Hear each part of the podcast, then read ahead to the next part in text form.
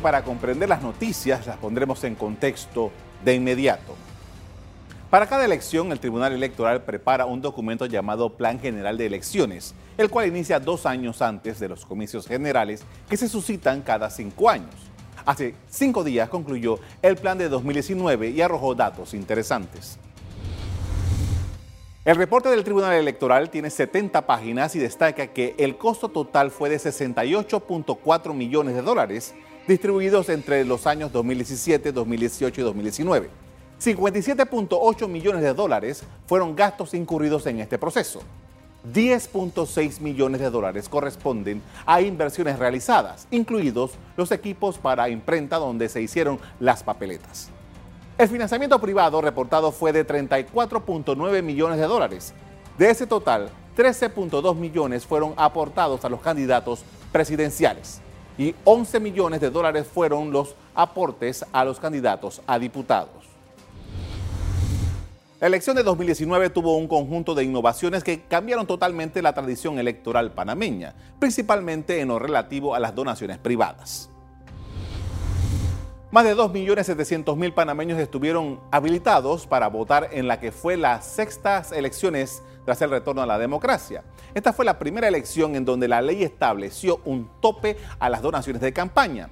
También fue la primera vez que esas donaciones podían ser auditadas y que se podía conocer los nombres de aquellos que contribuyeron con dinero privado a los candidatos. Igualmente fue la primera elección en donde se establecieron límites al tiempo de la campaña al uso de la propaganda electoral y donde se obligó a los candidatos presidenciales a debatir. En la conferencia de prensa de presentación del informe final de las elecciones, los magistrados del Tribunal Electoral revelaron que esa entidad recibió alrededor de 90 millones de ciberataques para tratar de deshabilitar el servicio de transmisión de resultados de las elecciones. 90 millones de ataques, creo que mencioné que la mayoría de estos ataques tradicionales que se hacen en última hora son para lo que se llama lograr la denegación de servicio, para que uno no logre transmitir la data de la mesa de votación o para que no se pueda ver la página web con los resultados que se están transmitiendo en línea. Ese es el propósito de los ataques que tradicionalmente hemos visto nosotros que eh, en elecciones pasadas, desde que esto se ha puesto de moda, ya, bueno, estamos hablando ya de 15 años por lo menos, que está de moda el uso del Internet para tratar de alterar los procesos electorales. Por supuesto que ninguno de estos ataques tuvo éxito porque el servicio se produjo de manera ininterrumpida. Así que los sistemas este, que se pusieron en lugar cumplieron su cometido. El reporte del Tribunal Electoral indicó también que se logró un 69.7% de índice de cumplimiento de entrega de informes de ingresos y gastos por parte de los candidatos a puestos de elección. 4.457 postulados para todos los cargos, de los cuales apenas 91 no cumplieron con el requisito de presentar su informe financiero. El plazo venció el 20 de mayo. El cumplimiento de esta obligación acarrea una sanción administrativa. Hablamos de una multa por 3 mil dólares. De igual modo, la norma establece que los partidos políticos estaban obligados también a presentar su informe de ingresos y gastos producto del financiamiento privado. Ese plazo venció el 30 de junio. En poco menos de cinco meses se hará el llamado a la instalación de la Comisión de Revisión de Reformas Electorales. Nos acompaña Osman Valdés, director de la Organización Electoral. Buenas noches. Buenas noches. Muy bien, gracias. Eh, Hemos concluido ya finalmente todo el proceso de estas elecciones de 2019. Eh, ya hemos acumulado 28 años, o un poco más, 29 años de experiencia haciendo elecciones en Panamá, con sus tropiezos, con sus facilidades, con, su, con, todo lo que entraña esto. Al final, a la conclusión de este documento tiene 70 páginas. En términos generales, ¿cuál sería una manera de identificar lo que logramos en este año 2019? Bueno, por primera vez el Tribunal Electoral decide hacer un informe a la Nación después de esta experiencia que tuvimos en el 2019, que es inédito definitivamente. Eh, yo tengo varios procesos electorales en el Tribunal Electoral. Este, eh, hay muchos factores que hacen de este proceso como casi todos los procesos electorales no se parecen uno a otro. El comportamiento electoral del ciudadano no es el mismo en un proceso. Eh, eh, por muchas cosas que se planifiquen, siempre hay situaciones que salen de imprevistos. tiempo, el tiempo, la lluvia, pues una serie de cosas, factor humano. recordar que para un evento electoral se, se recluta y se moviliza miles de miles de personas. En este caso, en la última elección, casi 28 mil personas en las mesas de votación, en las corporaciones electorales, como alrededor de unas 90 mil personas de partidos políticos. Entonces, eh, lograr que todas esas personas hagan la tarea de la manera como fue preparado, pues a veces no es, fácil. Eh, si en la, como se llama la democracia electoral o la democracia procesal, electoral, pues nuestro país tiene avances enormes en eso, desde 1994 la fecha en estos procesos electorales.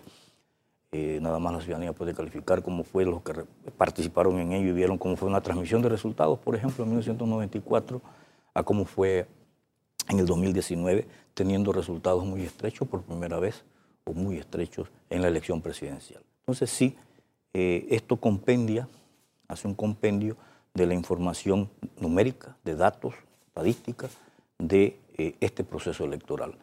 Se condensa en este documento. Licenciado, el, este proceso, eh, bueno, y creo que un magistrado, uno de los magistrados lo mencionó en la, en la conferencia de prensa la semana pasada, no estuvo exento de, comentarios eh, porque, bueno, usted lo mencionó en directo, bueno, sí, de una manera lo, lo, pasó un rato, de el, las personas que trabajan en las mesas, que no estaban debidamente, según la calificación de algunas personas, eh, entrenadas para el trabajo, eso que no, como que no tenían la, la, garra suficiente para hacer el trabajo este. Y también está las eh, impugnaciones que se dieron eh, más de lo que se había visto en años anteriores. ¿Cuál es la calificación que ustedes hacen sobre eso? En términos generales, en cuanto a calificación, el proceso fue bueno eh, es de esperar que tengamos situaciones eh, y problemas. Hemos hecho evaluaciones, hemos detectado algunas, eh, ese tipo de, fallas que se dieron, y no es en la formación de del ciudadano, no es en la cantidad de las personas que están allí, hay funcionarios del tribunal, o perdón, reclutados por el tribunal electoral, personas de los partidos políticos. creo que el 90% de las, de las fallas que se dieron en un escrutinio complejo de diputados en circuitos plurinominales, donde hay que hacer dos escrutinios, ahí hubo confusiones, el sistema permite eso y entonces hay confusiones, pero este, hemos detectado y hemos eh, precisado que realmente las fallas se dieron por cansancio y por estrés de, y estrés no, presión de, de, los, de la gente al ser nuestro escrutinio público, eh, conlleva que todo el mundo lo ve, todo el mundo lo presencia, todo el mundo cuestiona. Eh, no sé si lo hayan visto, es curioso ver cómo se hace un escrutinio en nuestro país comparado con otros países donde se encierran a hacer el escrutinio. En nuestro país, desde las ventanas, el público grita, hey, cantaste mal ese voto, eh, repite porque eso no es así, te equivocaste. Eso es correcto. hay mesas en las cuales, por ejemplo, yo tengo conociendo una mesa en Caimitillo, en el área de, Caimitillo para es el circuito 8-9 para la elección de diputados por la presión de la ciudadanía hicieron tres veces el escrutinio de diputados porque le gritaban a los miembros de mesa que eh, estaban mal hechos, que había que repetirlo, y los concedieron eso hasta tres veces. Entonces, esa presión definitivamente no hay manera que podamos identificar quién está preparado para resistirla. Induce error, induce definitivamente, induce error. Eh, quizás suene como una... Eh, y puede interpretarse como, una excusa, pero eh, también si lo analizamos estadísticamente, el tener 200 actas en el escrutinio de diputados de 7.000, estadísticamente no se da. Pero sí inciden los resultados. Y otro caso curioso que en esta, esta elección se dio, los resultados para diputados en muchos casos se dieron muy estrechos. Al igual que de presidente, eso se repitió también en la elección de diputados. Eh, eh, generando esta tensión. Generando esta tensión obviamente este, resultados de, candidatos entre, entre partidos, sobre todo la pelea entre partidos, diferencia de votos, cuatro votos, 25 votos, 30 votos, 60 eh, votos. se dieron casos de adjudicaciones de curules con esa cantidad de votos, pues obviamente genera mucha expectativa y mucha presión. Decía el magistrado presidente del Tribunal Electoral la semana pasada que el, proceso electoral panameño se considera como casi perfecto. Y, yo no estaba ahí, yo lo vi en, televisión y yo me preguntaba, bueno, ¿qué significa eso? Y quisiera que usted nos aproxime un poco a cuál es la definición de este sistema casi perfecto. Un conjunto de, de, situaciones que pueden eh, y se miden para madurar quizás un proceso donde un sistema electoral y un sistema político son dos cosas diferentes, un sistema político de partidos políticos y un sistema electoral.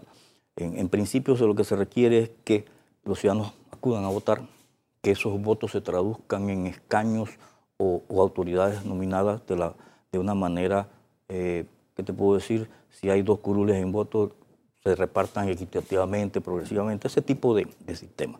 Eh, en nuestro caso, eh, y, fue evidente en esta elección, algo que al, al principio, un sistema de adjudicación de curules que se viene usando desde 1984, variantes, en 1994 se introdujeron unas variantes, pero desde 1994 se usa este sistema de educación de curules, cociente, medio cociente y residuo.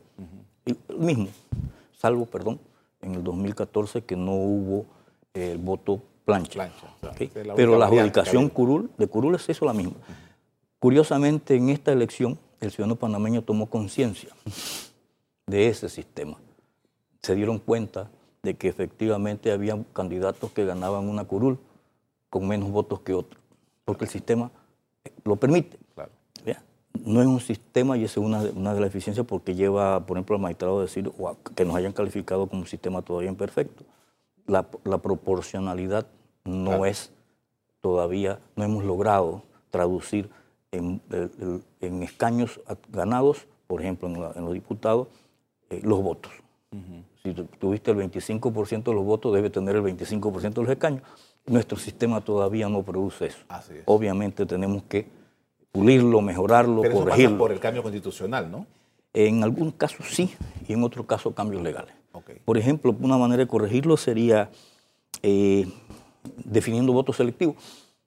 El voto selectivo en el 2014, en el 2015 fue declarado inconstitucional por la Corte Suprema de Justicia. Así fue. Para poder cambiar eso y que sea, eh, volver al voto selectivo que es más eh, preciso, eh, pues habría que hacer un cambio constitucional. otro cambio sería, por ejemplo, en lista cerrada, bloqueada y cerrada, cerrada la lista de los candidatos en un circuito plurinominal, allí no habría voto eh, puede haber, no va a haber voto plancha porque el, orden de que salen los candidatos sería por el orden en que están en la lista y eso se define entonces en la primaria, no en la elección. Eh, la competencia se, iría a la primaria de los partidos políticos, no en la elección. Eh, curiosamente, y pueden haberlo visto en los resultados, en estos resultados del 2019, las mayores eh, rivalidades se dieron entre los candidatos del mismo partido. Del mismo partido, así es. No entre otros, entre diferentes partidos. Y las impugnaciones vinieron de, de propios compañeros del propio partido. Entonces la competencia era interna. Eh, mi principal rival en la elección era mi compañero de, de, fórmula. Eh, entonces un sistema definitivamente, eso te explica el por qué una calificación de un sistema todavía inmaduro, imperfecto. Nos falta todavía.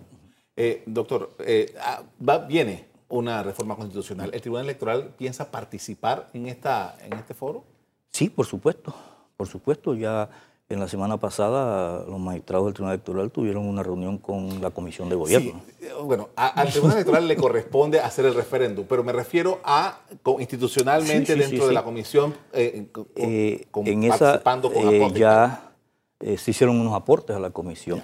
Se le pidió a la Comisión, obviamente, y vamos al Tribunal electoral va a participar con su equipo, sus técnicos, los magistrados, en los aportes que sean necesarios. Se le dijo a la, a, la comisión que se reunió los magistrados, con su gobierno, el diputado eh, Ávila y, los otros eh, diputados, que el tribunal estaba a la orden para eh, atender consultas en el tema de lo electoral en cuanto a la reforma constitucional y cualquier otro tema que consideraran que el Tribunal Electoral podría participar.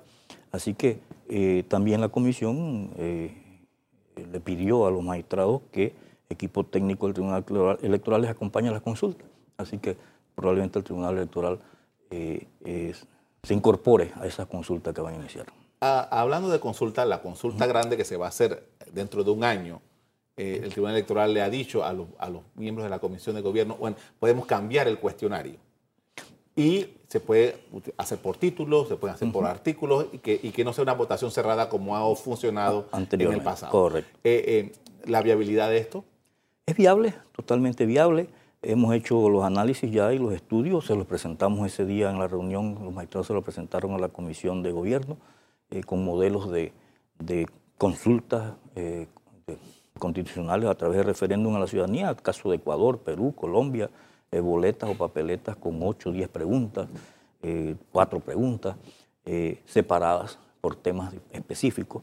se considera que es lo más viable para someter, habrá cosas como todo, reforma, en, un paquete de reformas constitucionales, habrá cosas que la ciudadanía esté de acuerdo con ellas, con otras no. Entonces, si se amarra todo a un solo título, habrá cosas muy importantes que se queden por fuera, decir un sí o un no tajante al paquete, como ya ha pasado. y luego este, obviamente eh, sí hubo aceptación de parte de la comisión, de la, que la mayoría de ellos están de acuerdo en que debe ser así. Hay que ver aquí un reto que va a venir es este, cómo vamos a dividir esos temas, cómo se calificarían, obviamente por afinidad, por, por, por parecidos y temas, temas similares, que se agrupen para, por ejemplo, someterlos a una sola pregunta en el caso. En enero de 2020 se va a llamar de nuevo a la mesa de eh, estudio, análisis de la reforma. Ustedes ya tienen su tarea de qué elementos, si nos pueden mencionar unos cuantos de que ustedes creen que se debe reformar. Sí, ya hemos ido trabajando desde el mismo momento en que tuvimos, por ejemplo, eh, trabajando los temas electorales sobre la marcha. Por ejemplo, cuando tuvimos los problemas eh, y, quejas de, los candidatos por libre postulación, conlleva que efectivamente eso había que hacer un análisis. Eh, definitivamente es un tema que hay que, revisar. Eh, mejorar la validación, por ejemplo, de la firma. Definitivamente ya estamos trabajando en un sistema de validación biométrica de la firma de la persona para que no dependa de un criterio probablemente subjetivo o no, como estaba ahora mismo. Mejorar eso, disminuir esas quejas. El, para el día de la elección, sobre antes, después de la elección, en las evaluaciones que hemos hecho. Eh, definitivamente eh, mejorar aspectos de, capacitación, mejorar eh, aspectos, tenemos que sentarnos a evaluar los financiamiento, el financiamiento público o, financiamiento político, combinación público-privado. por primera vez se dio esa combinación con esos informes de ingresos y egresos por parte de financiamiento privado todo eso tenemos que evaluarlo, y cambiarlo, mejorarlo, eh, revisarlo y mejorar lo que haya que mejorar. Eh, eh, ¿Qué otro tema así relevante, importante? Por ejemplo, el sistema de adjudicación de curules. También habrá que sentarse a, revisar conveniencias, convenientes político o no de ese tema. Hay temas interesantes. Perfecto. Le agradezco mucho por compartir con nosotros estas experiencias y, y esta visión de lo que el Tribunal Electoral piensa hacer de aquí al futuro a la orden y estamos para servir. ¿Cómo no?